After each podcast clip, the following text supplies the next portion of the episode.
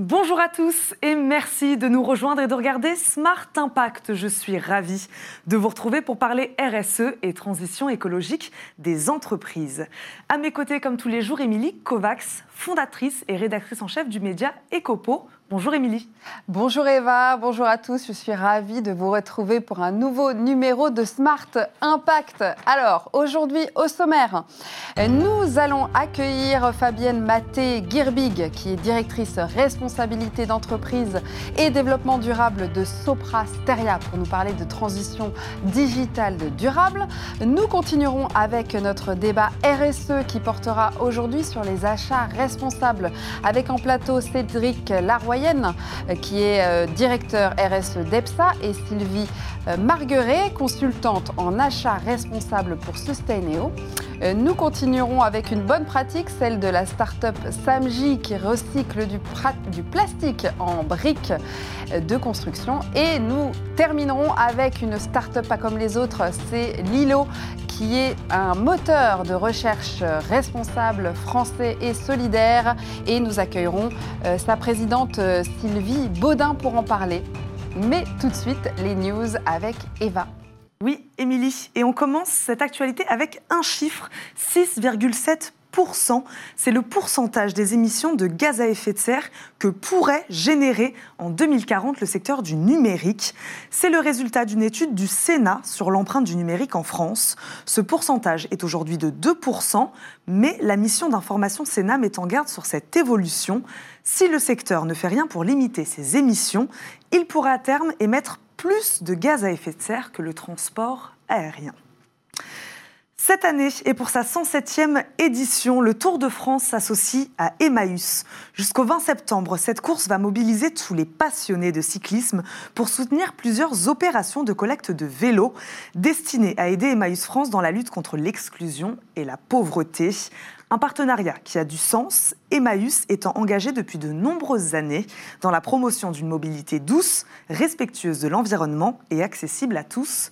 Le défi, collecter au moins 5000 vélos. Et on termine par deux dates. Les 7 et 8 septembre sonne le retour du salon Pro-Durable, le rendez-vous européen des acteurs et des solutions de l'économie durable.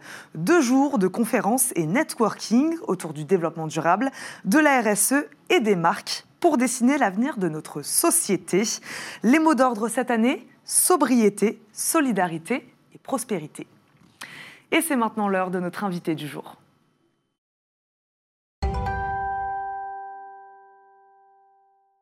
Notre invité du jour est déjà sur le plateau. Il s'agit de Fabienne Maté-Girbig. Bonjour. Vous êtes directrice responsabilité d'entreprise et développement durable de Soprasteria. Alors, est-ce que vous pouvez nous présenter Soprasteria? Soprasteria, c'est un groupe qui a plus de 50 ans aujourd'hui, un groupe euh, français euh, nous sommes spécialisés dans la transformation digitale euh, des entreprises, euh, des grandes organisations. Nous avons aujourd'hui plus de 46 000 collaborateurs implantés dans 25 pays, beaucoup en Europe. Donc votre activité, c'est de faire du conseil auprès des entreprises, c'est ça Des grandes entreprises? Alors nous avons une activité qui va du conseil jusqu'à l'intégration de systèmes en passant par l'application de management. Et nous avons une grande partie de nos activités aussi autour de, solutions et de l'édition, notamment dans, dans la banque. Alors, vous ne parlez pas de RSE, mais de responsabilité d'entreprise. Est-ce que vous pouvez nous expliquer? Oui, c'était euh, difficile d'utiliser ce terme RSE. Nous l'utilisons en interne pour la responsabilité sociale.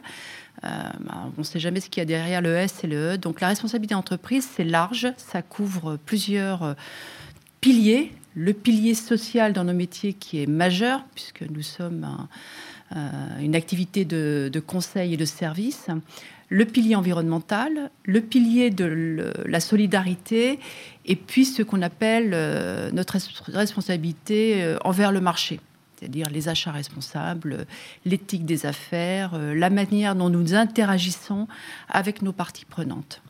Un petit mot peut-être sur le contexte actuel. On vient de traverser une crise assez, assez importante. vous, vous avez senti que vous aviez une réelle responsabilité. On a vu que le digital, le numérique, s'en était quand même plutôt bien sorti. Ou en tout cas que c'était une part très importante pour les entreprises. Ça, vous l'avez complètement ressenti, que là, vous étiez important. Nous, nous l'avons particulièrement ressenti puisque beaucoup de nos clients nous, nous ont demandé de les accompagner pour euh, transformer très rapidement euh, le télétravail, notamment mettre en place du télétravail, mettre en place des process. Euh, la responsabilité des entreprises dans, le sens large, qui comprend euh, l'environnement, la solidarité, le, social, ça a pris tout son sens. Alors on le voit en ce moment avec euh, ce qui se passe autour de l'environnement, mais je dirais que cette démarche, finalement, elle, ne fait que mettre en avant des, fonds de, des fondements qui sont en train de se renforcer pour la société. et aujourd'hui, on se dit, par exemple, pour la solidarité, qu'est-ce qui serait passé s'il n'y avait pas eu des démarches solidaires euh, individuelles, nationales, internationales aussi fortes? Aujourd'hui, on le voit bien qu'on doit être une entreprise euh, beaucoup plus engagée vis-à-vis des personnes euh, fragiles. c'est ce qu'on a initié depuis très longtemps. Euh, nous, nous avons euh, mis en place euh, une démarche de mécénat de compétences qui avait été déjà initiée avec une plateforme de gestion solidaire, d'engagement solidaire. nous avons mis à nos dispositions de nos collaborateurs cette plateforme pour qu'ils s'engagent sur leur temps de travail ou en bénévolat auprès d'associations qui ont travaillé auprès des publics les plus fragilisés, ceux qui ont été les plus touchés par la crise. On y travaillait déjà, puisqu'on a une fondation, Soprasteria Institut de France, dont l'objectif est justement de mettre le numérique au service des personnes les plus défavorisées et au service de l'environnement. Et le, le, gros sujet aujourd'hui, on parle beaucoup d'une accélération du numérique, c'est l'inclusion numérique. Comment ne pas laisser au bord de la route ce qu'on appelle les oubliés du numérique? Et la crise a mis en avant un fossé qui, pouvait se, creuser encore plus. Donc c'est un vrai sujet dont on doit prendre compte. C'est-à-dire que vos salariés, euh, sur leur temps de travail, ils peuvent aider ces associations. Ils ont combien de temps jusqu'à combien de temps pour euh, s'y consacrer? Alors c'est au cas par cas, ça dépend. Il peut y avoir des salariés qui, dans le des consultants, qui sont sur des missions. Ça dépend de, les possibilités euh, de les extraire des missions euh, quelques jours, mais c'est aussi sur euh, des périodes plus calmes où ils peuvent effectivement s'engager sur une demi-journée, une journée par semaine, mais dans la durée. Et euh, ce qu'on voit, c'est que ça complète parfaitement la démarche euh, solidaire bénévole qui était en place avant, notamment avec la Fondation. On a 50 bénévoles qui travaillent euh, sur 10 projets actuellement de la Fondation Soprasteria. Donc on voit bien que ces deux démarches, volontaires en bénévole, ce qui est beaucoup plus souple que le, sur temps de travail, et le mécénat de compétences, c'est une démarche de fond. Et on pense que ça va s'accentuer. Vous, est-ce que vous avez remarqué un gros changement dans vos entreprises clientes euh, sur ces euh, dernières années? Voilà, on parle plus de transformation digitale, on parle de transformation digitale durable. Qu'est-ce qui a changé en fait? Quand, a été, quand il y a eu une prise de conscience Vous l'avez remarqué ce moment-là? On a remarqué en 2019 une très forte accélération, donc c'était avant la crise, euh, une très forte accélération des sujets environnementaux. Euh, et notamment, nous, nous sommes euh, évidemment très liés au, digital et nous avons commencé à travailler très tôt sur ces sujets. Il faut savoir que nous sommes carbone neutres sur l'ensemble de nos data centers euh, et sur l'ensemble de nos sites dans le monde ainsi que sur nos déplacements professionnels, qui sont effectivement un, élément majeur de notre empreinte environnementale. Mais pas seulement, on travaille sur la sobriété numérique. Qu'est-ce que c'est la sobriété numérique? C'est d'abord ce qu'on appelle le Green IT, comment on réduit au maximum dans le développement, dans le coding, dans nos infrastructures euh, et dans nos applications management, par exemple dans nos activités d'application management, comment on intègre cette dimension euh, sobriété numérique euh, en réduisant l'impact du code, de l'éco-testing. Ce sont des sujets que nous avons intégrés dans nos activités. Parce qu'on sait que l'empreinte carbone, c'est un enjeu important pour ce secteur-là il faut y penser, sinon l'impact sera trop lourd sur l'environnement. Il y a deux sujets sur, euh, sur l'impact environnemental du digital. Il y a tout ce qui est conception des, infrastructures, des devices, donc depuis l'extraction des minerais jusqu'à la transformation. Il faut savoir que les outils qu'on utilise ont un impact au niveau fabrication assez lourd. Euh, il y a la manière dont on développe des applications pour qu'elles soient plus ou moins sobres dans l'usage. Et le plus gros sujet, à mon avis, et qui ressort aujourd'hui, d'ailleurs, je crois que ça ressort dans la commission euh, euh, qui a été portée par le Sénat, c'est les usages c'est exponentiel. Euh, il y a cet effet rebond qui fait que plus on va trouver euh, de nouvelles technologies qui vont euh, faciliter, accélérer la vitesse et les capacités, font que les usages se développent. Et là, il y a un vrai sujet. Comment faire en sorte que nos, jeunes générations, mais pas que nos jeunes générations, aujourd'hui, euh, on, ne fonctionne qu'avec des smartphones, avec euh, des outils, euh, les, objets connectés à la maison. Tout ça, derrière, il y a forcément un impact environnemental, des consommations de ressources et surtout des consommations électriques. Donc il y a vrai, des vrais, vrais enjeux sur la partie des usages. Donc Soprasteria a pris le, pari euh, du, business euh, en faisant euh, ces engagements alors nous, nous avons pris des engagements très forts assez tôt, donc c'est parti au moment de la COP 21. On, on s'est aligné depuis 2019 sur une trajectoire d'un degré 5 nous avons été la première ESN à définir des objectifs de réduction de nos émissions de gaz à effet de serre euh, à l'horizon 2040, euh, alignés sur une trajectoire d'un degré 5. Euh, deux ans avant, nous l'avions fait sur une trajectoire de degrés. Ça veut dire quoi? C'est des engagements très forts qui veulent dire que nous devons travailler sur tout nos dimensions euh, d'impact environnemental, euh, entraîner notre chaîne de valeur. Nous nous sommes engagés euh, à ce que deux tiers de nos plus gros fournisseurs et de nos grosses parties d'approvisionnement aient des engagements forts et mettent en place des actions qui seront suivies. Donc ce sont des engagements forts. On s'est engagé une réduction de moins 85 par calorisateur d'émissions de, gaz à effet de serre sur la base de 2015. Nous sommes à fin 2019 à 36,7%. Et de quelle manière vous calculez ça? Est-ce que vous avez des outils précis justement pour calculer votre impact alors, on a mis en place un, système maison. Alors, on s'appuie sur, euh, bien sûr, il y a des outils de l'ADEME. Euh, on travaille avec un organisme euh, en Angleterre qui nous permet de traduire des consommations de ressources en émissions euh, CO2. Euh, et nous, nous faisons euh, valider tout, tout, notre reporting par notre auditeur extra-financier, cela depuis une dizaine d'années.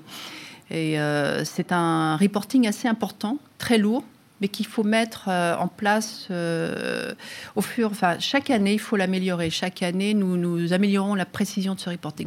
C'est effectivement le plus gros. C'est impossible de piloter, de se fixer des objectifs si on n'a pas mesuré où on en est. Ce qui est important, c'est de là où on part c'est la, pente euh, ascendante dans les, bénéfices qui est importante. Et puis, il y a des années où on peut être moins bien, euh, on rachète des sociétés, on a euh, besoin de faire plus de déplacements, on, a des renouvellements de matériel. Tout ça, ça impacte. Mais le reporting, c'est le sujet majeur parce qu'aujourd'hui, puis il faut le faire bien sûr valider, c'est le sujet majeur, sinon c'est impossible de piloter ces émissions. Il nous reste quelques secondes, juste en quelques secondes. Comment vous voyez l'avenir du secteur? Ah bah, L'avenir du secteur, euh, on l'a vu, euh, l'agilité des entreprises euh, qui a pu s'appuyer sur le digital est très fort. Nous, nous, nous, pensons qu'effectivement, le digital va prendre de plus en plus le pas, mais il est essentiel d'intégrer des éléments de sobriété numérique et beaucoup de, moyens sur la disposition, les énergies renouvelables. Nous, nous sommes à 90% d'énergie renouvelable pour nos consommations électriques. Eh bien, on voit bien nos clients de plus en plus qui vont s'orienter vers cela. C'est aussi un moyen de, limiter l'impact euh, du digital et des consommations liées au digital. Merci beaucoup Fabienne Maté-Gerbig d'avoir été avec nous et d'avoir parlé euh, transformation euh, digitale durable. Merci beaucoup. Avec plaisir. On va passer à la bonne pratique du jour. Oui, Eva, la bonne pratique du jour est celle de la start-up Samji, euh, qui a trouvé un moyen de remédier à la pollution de l'environnement par le plastique. Alors, comment elle a fait? En fait, elle s'est inspirée du mouvement Precious Plastic, euh, qui euh, transforme les déchets en plastique. Alors, eux, ils ont décidé de transformer le plastique en briques, en briques de construction, sans y ajouter de matière ni d'additifs pour créer des objets 100% recyclable, utile et durable dans le temps. Et quatre hommes sont derrière ce projet. Oui, exactement, Eva.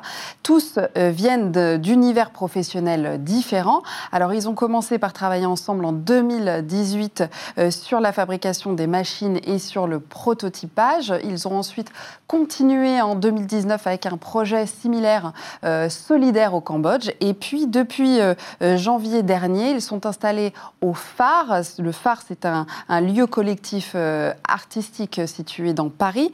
et ils viennent actuellement, là, euh, très récemment, de, lever plus de 11 000 euros euh, auprès du grand public, ce qui va permettre à ces quatre fondateurs euh, de concrétiser leur projet dans les mois qui viennent. Merci beaucoup, Émilie.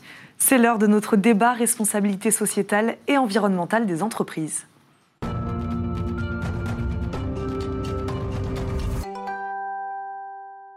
Notre débat RSE euh, porte aujourd'hui sur les achats responsables. J'accueille tout de suite en plateau Sylvie Margueret, consultante en achats responsables pour Sustaineo et membre du C3D. Bonjour. Bonjour. Bonjour. Et Cédric Laroyenne, directeur RSE d'EPSA et membre également du C3D. Bonjour. bonjour. Alors peut-être qu'on pourrait commencer par définir, définir ce que sont les achats responsables avec vous. Oui, alors les achats responsables, on va essayer de, le simplifier. D'abord les achats, il faut savoir que c'est une très très très grosse partie euh, des entreprises, puisque ça peut représenter jusqu'à 50-60% euh, du chiffre d'affaires d'une entreprise. Donc c'est une partie extrêmement importante. Donc ce qu'on appelle les achats responsables, c'est mettre du développement durable dans les achats. Pour faire simple, je vais euh, le diviser en trois grands axes. Le premier, premier axe, ce sont les fournisseurs responsables. Donc les entreprises essayent d'acheter auprès de fournisseurs responsables. Un fournisseur responsable, c'est un fournisseur qui respecterait euh, l'ensemble des conventions internationales sur euh, le travail, sur les droits de l'homme, et sur l'environnement aussi. Euh, quand on parle de ça, on peut, travailler, on peut parler de travail forcé, travail des enfants, santé, sécurité de l'ensemble des travailleurs, mais aussi du salaire décent, des conditions de travail qui sont importantes. Oui, la responsabilité, c'est vraiment prend, global. L'objectif, c'est que vos fournisseurs respectent au minimum les conventions internationales. C'est bien évidemment un minimum. Évidemment, si ça peut aller mieux, c'est euh, euh, très bien. Mais c'est vraiment un minimum et c'est pas toujours le cas. Et donc, il y a tout un travail à faire pour, euh, pour vérifier ça. Et puis, euh, au-delà de la partie sociale et, euh, et, droits humains, il faut aussi la partie environnementale et vérifier que votre fournisseur, par exemple, ne va pas aller polluer la rivière avec les produits chimiques qu'il utilise pour vos jeans ou, ou, d'autres produits. Donc ça, c'est vraiment la partie fournisseur. qui est extrêmement importante aujourd'hui et qui, utilise beaucoup, beaucoup des énergies des acheteurs. La deuxième partie qui est plus connue, c'est le produit en lui-même et le produit dont l'impact environnemental est le plus faible possible. Donc, euh, pour faire très simple, si on parle de papier comme vous en avez là, est-ce qu'il vient de forêts gérées durablement? Est-ce que c'est du papier recyclé? Et ça, c'est valable pour tous les produits euh, jusqu'aux produits euh, industriels. Donc là, on parle d'éco-conception, de produits, de, matériaux. Est-ce que c'est du plastique? Est-ce que c'est plutôt du bois? D'obsolescence programmée, etc. Donc on venait vraiment autour du produit. Le, et le troisième axe, c'est la façon dont l'entreprise elle, va acheter et comment elle se comporte par rapport à ses propres communautés et son environnement. Sa première communauté, c'est les fournisseurs. Est-ce qu'elle les paye correctement, en temps et en heure? Quel type de relation elle a avec eux, euh, type de partenariat, etc. Mais aussi, quel est son impact? Enfin l'impact de ces achats, l'impact social, par exemple, autour d'une usine. Est-ce qu'on arrive à créer du travail ou au contraire, est-ce qu'on en, est qu'on en supprime? Et puis, c'est aussi tout ce qui est euh, travail auprès d'autres communautés, comme travail auprès de personnes en situation de handicap, personnes en insertion, etc. Voilà. Donc c'est un panorama qui est très simplifié, mhm. mais euh, qui est un début. De ce, que, de ce que dit Sylvie, oui, en fait, on a l'impression que ça prend une part énorme dans l'entreprise. Donc il faut que nos achats soient responsables. Énorme, considérable. D'ailleurs, une politique d'achat responsable s'intègre plus largement dans une politique, euh, dans une stratégie RSE. On le voit, c'est à la fois la mode, mais une nécessité aujourd'hui pour les entreprises de pivoter, de se transformer. Et donc, euh, comme l'a dit Sylvie, effectivement, les achats représentent 50 à 60 du chiffre d'affaires d'une entreprise. Donc, les achats deviennent vraiment un catalyseur et un pilier de la transformation RSE d'une entreprise pour qu'elle devienne plus, plus, globalement plus durable, plus responsable. Et plus performante aussi. Et surtout plus performante. Effectivement, il y a peut-être... Deux éléments là-dessus. Le premier, qui est une récente étude de l'ADEME, montre que euh, c'est entre 20 et 10 euh, de gains de productivité. Pourquoi? Parce qu'il y a des relations plus intimes, plus de proximité avec les fournisseurs, donc on va mieux innover. C'est aussi des avantages euh, commerciaux et d'image. D'image parce que forcément, quand on a un impact positif social, environnemental sur son écosystème, ça permet de redorer, entre guillemets, son blason. Et puis, au niveau commercial, parce que on le voit, il y a de plus en plus d'appels d'offres du côté public et c'est en train d'arriver du côté privé qui intègre ces critères-là, qui les incorporent dans les appels d'offres. donc les entreprises qui ont une politique d'achat responsable est déjà armées pour travailler et pour y répondre et donc pour conquérir de nouveaux marchés. Ça devient stratégique. Comment euh, est-ce qu'on peut intégrer euh, ce nouveau paradigme en fait hein, euh, maintenant dans les entreprises? Alors c'est une vraie question. Ça va nécesiter à ce que la fonction achat se redéfinisse, en tout cas se renouvelle ou poursuive et soit ambitieux sur, sur cette question-là. Peut-être un exemple qui va forcer cette transformation-là, peut-être deux même avec la crise, la fonction achat va devoir euh, euh, pivoter, va devoir se transformer, va devoir certainement automatiser ou externaliser une partie de ses tâches d'exécution. Les technologies sont là, l'intelligence artificielle, la marketplace, ce qui va laisser plus de temps pour que l'acheteur puisse travailler sur des stratégies d'achat à long terme et euh, intégrer de l'impact. Et puis un deuxième exemple qui est, je crois que les citoyens aujourd'hui, sur la question de l'emballage, plébiscite de moins en moins de plastique. Donc ça va nécessiter à ce que la fonction achat et l'acheteur, en premier lieu, redéfinissent ce périmètre-là et se disent comment est-ce que je peux retravailler la matière, mon approvisionnement, mon sourcing. Et donc je dois me tenir au courant et informer de ce qui se passe et des enjeux de société pour que je puisse coller au mieux et être vraiment vecteur et un levier de performance pour l'entreprise. Il s'est passé quelque chose là avec la crise, euh, la crise du Covid. Est-ce que vous avez vu une, un changement dans l'organisation des entreprises par rapport à leurs achats euh, pas, pas, une remise en question, mais en tout cas une accélération peut-être de ce qui était déjà en train de, en train de se faire depuis, depuis quelques mois déjà? Effectivement, pour beaucoup d'entreprises, hein, pas toutes, mais beaucoup d'entreprises, effectivement, il y a un changement. Euh, le première chose, c'est que beaucoup d'entreprises se disent que cet événement qu'on vient de vivre, on le revivra pas forcément sous la même forme, mais sous d'autres formes. Donc à partir de ce moment-là, on, a vu pour les entreprises, hein, ça a été quand même un grand choc, un grand choc même dans la supply chain, puisque en fait, beaucoup de fournisseurs n'arrivaient plus à fournir, et donc un certain nombre d'entreprises, alors que même nous n'étions pas confinés, n'avaient déjà plus euh, euh, de, pièces pour pouvoir continuer à travailler. Euh, donc là, il y a vraiment un problème de sécurisation. Ensuite, beaucoup de fournisseurs, petits fournisseurs souvent des entreprises, ont eu un, gros passage très très difficile et donc euh, menace de fermer la porte hein, pour certains d'entre eux. Donc à nouveau, il y a un gros problème de sécurisation. Donc les entreprises, pas mal d'entreprises ont travaillé pendant cette période avec leurs fournisseurs pour les aider à tenir de, différentes façons. Il y a plein de, façons de faire. Et puis aujourd'hui, beaucoup se, posent, se, se, mettent dans la situation de comment euh, euh, prévenir ça. Donc c'est d'autres évaluations de risque. Quand ils font leurs évaluations de risque, ils vont euh, considérer ces évaluations de risque, comment euh, développer, avoir des supply chains qui soient différentes, pouvoir en utiliser une ou l'autre, donc forcément dans des lieux forcément différents, etc. Donc il y a des grandes réflexions qui se font, oui, effectivement. Cédric Laroyenne, pour euh, faire des achats responsables, il faut aller plus loin que les lois. Oui, il faut aller plus loin que les lois. Il faut, ça va passer par quelques clés de succès entre guillemets. Alors on l'a vu sur une, aussi sur une euh, récente euh, étude de l'observation euh, de l'Observatoire des achats responsables. 93% des dirigeants disent qu'effectivement une politique d'achat responsable permet de mieux maîtriser le risque environnemental. 59% disent que cette maîtrise-là devient stratégique, voire très important pour leur entreprise. Donc il faut aller au-dessus des lois. Ça passe par un leadership embarqué, on le voit, il y a une prise de conscience. Maintenant, il faut réussir à passer à l'action et ça va nécessiter de la part de l'acheteur peut-être deux choses. Le premier qui est de, de, penser et de réfléchir finalement le cycle global du produit et du service, pas uniquement euh, l'acte d'achat. Et puis, on en a parlé sur une émission précédente qui est de passer d'un achat linéaire à un achat circulaire. Donc finalement, le produit que l'on va acheter, ça peut être un produit de deuxième main. Ce n'est pas pour autant qu'il aura une autre fonctionnalité ou qu'il sera moins performante, mais de le repenser dans l'intérêt, encore une fois, de l'entreprise, parce que ça va contribuer à des enjeux de société. Donc il faut aller plus loin. L'acheteur est un catalyseur essentiel pour cette transformation-là. En revanche, il faut que ça se fasse en interne avec les fonctions support, avec l'appui du business, et en externe, il faut que collectivement, l'ensemble des parties prenantes puissent aller sur une politique d'achat responsable qui doit devenir euh, la norme. C'est le conseil aussi que vous donneriez euh, aux entreprises aujourd'hui?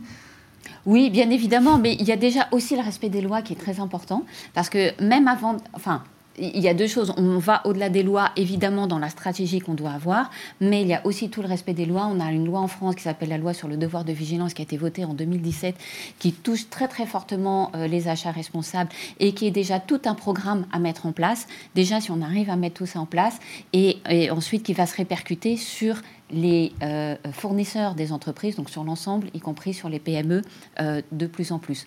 Donc oui, il faut déjà respecter aussi beaucoup les lois et les normes internationales, et on, aura déjà aussi pas mal avancé. Et il faut que l'acheteur ait la, ait la confiance de, de, la direction euh, voilà, pour aller dans ce sens-là. C'est ce que vous faites dans vos entreprises chez EPSA, par exemple Exactement. C'est, on, on, a la chance déjà que ce soit une conviction et que ce soit au-delà de la conviction, une vraie nécessité de transformation pour les entreprises. Des entreprises qui seront là dans 10 ans, dans 20 ans, et qui seront rentables et en pleine croissance, ce seront celles qui ont réussi à marier le fameux triptyque entre l'empreinte environnementale, l'empreinte sociale et l'empreinte économique. Et donc, effectivement, ça passe par les achats, mais il faut le faire pour une question de survie pour le monde, mais de survie euh, pour euh, sa propre entreprise. Merci beaucoup euh, à tous les deux d'avoir été avec nous aujourd'hui. C'est déjà la fin de ce débat. Merci. Merci et on va passer à la bonne idée du jour.